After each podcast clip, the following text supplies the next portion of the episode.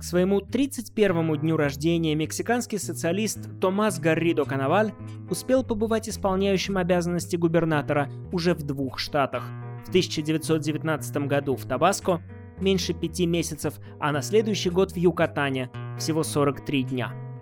Его политический потенциал постоянно угрожал раскрыться но этого все не случалось, а потому жена Мария Долорес не удивилась, когда он настоял на том, чтобы их дочь носила имя Либертат – Свобода.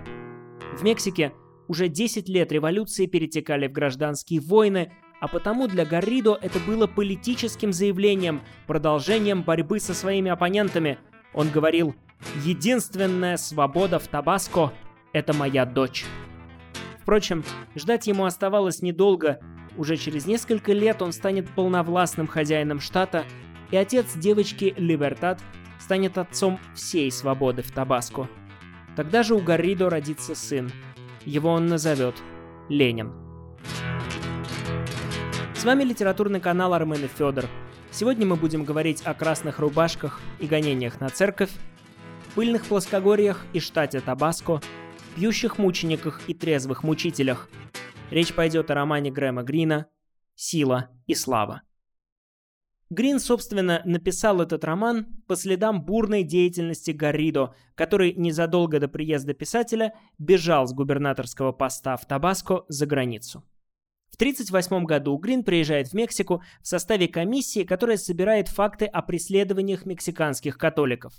Тогда Грина особенно заинтересовал штат Табаско, где свирепствовал отец Ленина и свободы.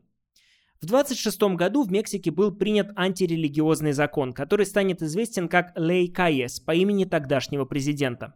Он сам по себе существенно ограничивал права мексиканского духовенства и даже привел к очередной гражданской войне, однако губернаторы могли вносить в него некоторые изменения в своих регионах.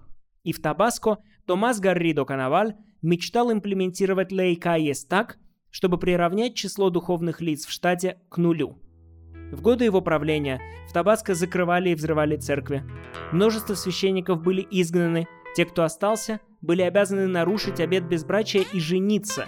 Тех, кто сопротивлялся, расстреливали.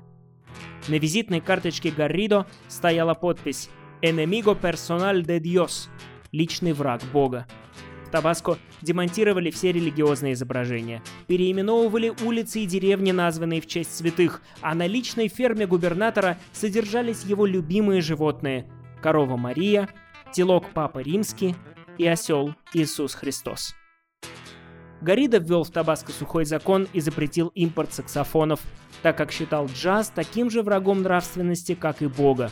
Его боевые отряды молодых и голодных борцов с религией, красные рубашки, камисас рохас, врывались в дома и искали религиозные картины и книги, хранение которых было, конечно, запрещено. А когда Томас Гарридо Канаваль входил в патио своего секретариата, где выстраивались горящие глаза камисас рохас, он приветствовал их кличем «Есть ли Бог?»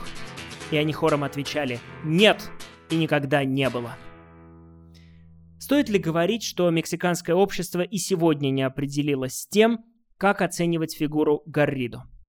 Кто-то говорит о его фанатичности и глупости, кто-то утверждает, что он вывел из Табаско невежество, которое было выгодно церкви, ведь она добивалась для себя привилегий, пока ее паства прозябала в нищете.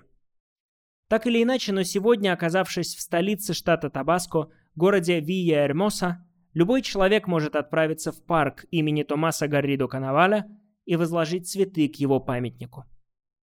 Писатель Грэм Грин, должно быть, предчувствовал, что так и будет, а потому оставил свой памятник, посвященный этим событиям. Роман «Сила и слава». Побывав в конце 30-х в местах, где все это только что происходило, Грин писал «В Мексике я впервые почувствовал веру сердцем. Среди пустых и разрушенных храмов – из которых были изгнаны священники, во время тайных мес в Лас-Касасе. И именно туда, в Табаско времен правления Гарридо, Грин поместил своего героя, последнего священника, оставшегося на всей огромной территории штата. В книге «Бытия» Авраам спорит с Богом по поводу количества праведников, которых достаточно, чтобы пощадить город. Беседа начинается с 50, Авраам несколько раз сбивает их число, в итоге они останавливаются на 10. Арифметика 20 века отличается. В 20 веке не то что один город, целый штат можно пощадить, если есть хоть один праведник. Но здесь возникает вопрос, а что значит быть праведником в 20 веке? Что значит быть святым? В силе и славе Грин ищет ответ парадоксальным образом. Он выбирает обстоятельства, которые предполагают сагу о герое, но помещает в них персонажа, который менее всего подходит на эту роль. Единственный священник в штате Табаско. Еще не пойманный, еще не бежавший. Декорации, которые требуют героической истории сопротивления личности власти, а веры не верю. Однако на этот фон автор помещает человека опустившегося и жалкого, пьющего падре, Whiskey Priest, как назвал его Грин. Он сам нарушает установление своей церкви, в том числе о целомудрии священников. В одной из деревень у него растет дочь. Но самое страшное даже не в этом. Священник Грина малодушен. Он не герой, снабженный недостатками, он один сплошной недостаток, обреченный проваливать роль героя. Вот в романе есть такой эпизод. Лейтенант, который всю книгу охотится за священником, приходит в деревню, где тот скрывается. Священник одет по-крестьянски, он смешивается с народом, и поэтому лейтенант не может его вычислить. И тогда лейтенант берет заложника, молодого парня. Его расстреляют, если обнаружится, что священник был здесь, а его не выдали. Священник вроде пытается остановить лейтенанта. Он говорит, мол, сеньор, возьмите лучше меня в заложники. Я старше, я не могу работать в поле. Но лейтенант отказывается. В этом месте от последнего священника, от этого героя сопротивления ждешь, что он скажет, возьмите меня, потому что я и есть тот, кто вам нужен. Это я, священник. Но он молчит. И полиция уводит парня, а он потом говорит крестьянам, мол, чего вы ждали? Мое дело не попасться, а выдавать меня – это ваше дело. Словом, постоянно оказываясь в ситуации, когда очевидно, что ты спасешь либо душу, либо тело, он все время мечется между этими двумя вариантами, все время сомневается. Иногда проявляет благородство, но оно сразу сменяется малодушием. Он убегает от преследования, но даже в этом бегстве нет красоты погони. Он вроде и является последним священником, священником, который остался. Вроде и хочет быть моральным авторитетом, но при этом все время пытается спастись сам. А с другой стороны действует лейтенант. Это идеальный кандидат в шестой круг ада Данте. Там было такое кладбище, где в незарытых могилах лежали те, кто отрицал бессмертие души – Лейтенант — это воплощенное отрицание. Окажись он даже на этом кладбище у Данте, он отрицал бы и его тоже. Он познал мир без Бога и без каких-либо смыслов. Мир лейтенанта холоден и пуст. И все, к чему он стремится, это привести де юре в соответствии с де-факто, уничтожить всех, кто говорит о каких-либо смыслах, церковь, политиков, иностранцев, подарить новым поколениям горькую правду о мире, перестать их обманывать. И лейтенант Грина весь устремлен к выполнению этой задачи, которая на практике свелась у него к полному уничтожению всех священников на территории штата. При всем том, лейтенант, строго говоря, вообще не является плохим человеком, просто как священник заложник своих сомнений, так лейтенант заложник своей идеи. Очевидно, что эти двое рано или поздно должны встретиться лицом к лицу, но чтобы такая встреча состоялась, им нужен третий – Третьим становится метис.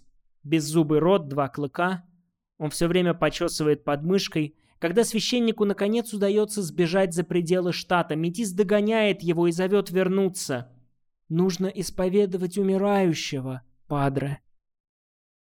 У всех главных героев силы и славы есть имена, кроме этой троицы. Священник, лейтенант и метис.